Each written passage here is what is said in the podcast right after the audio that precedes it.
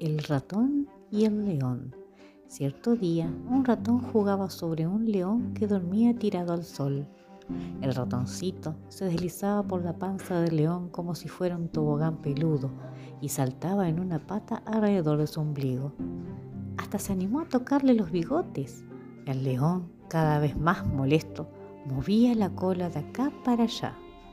Al ratoncito parecía no darle miedo la situación y seguía divirtiéndose hasta que ¡zas! El león se despertó y en un abrir y cerrar de ojos tenía el ratoncito entre sus garras.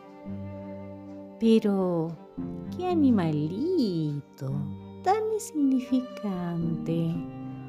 ¿Cómo osas perturbar mi sueño? gruñó el león en medio de un bostezo. Voy a comerte. No, por favor, no. Te prometo que si no me devoras, te devolveré el favor, suplicó el ratoncito. Ja, ja, ja, ja, ja, se rió el león.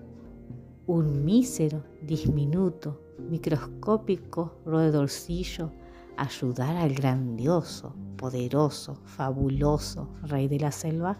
Ja, ja, ja, ja, te voy a dejar ir, pero solo porque me hiciste reír. El león soltó al ratón, que corrió tan rápido como pudo. Nunca, pero nunca más voy a jugar sobre un león, se repetía ratoncito con la lengua afuera de tanto correr. Unos meses más tarde, el león quedó atrapado en una red de cazadores.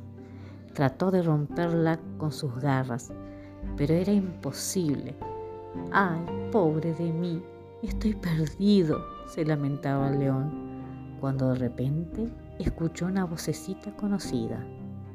Uy, veo que estás en problemas.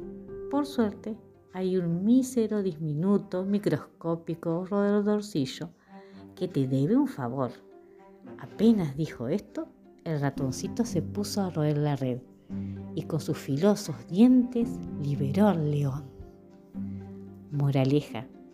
No hay que despreciar la ayuda de los demás, por más pequeñas que sean. Algún día puedes necesitarla. Y color en colorado, esta moraleja se ha acabado.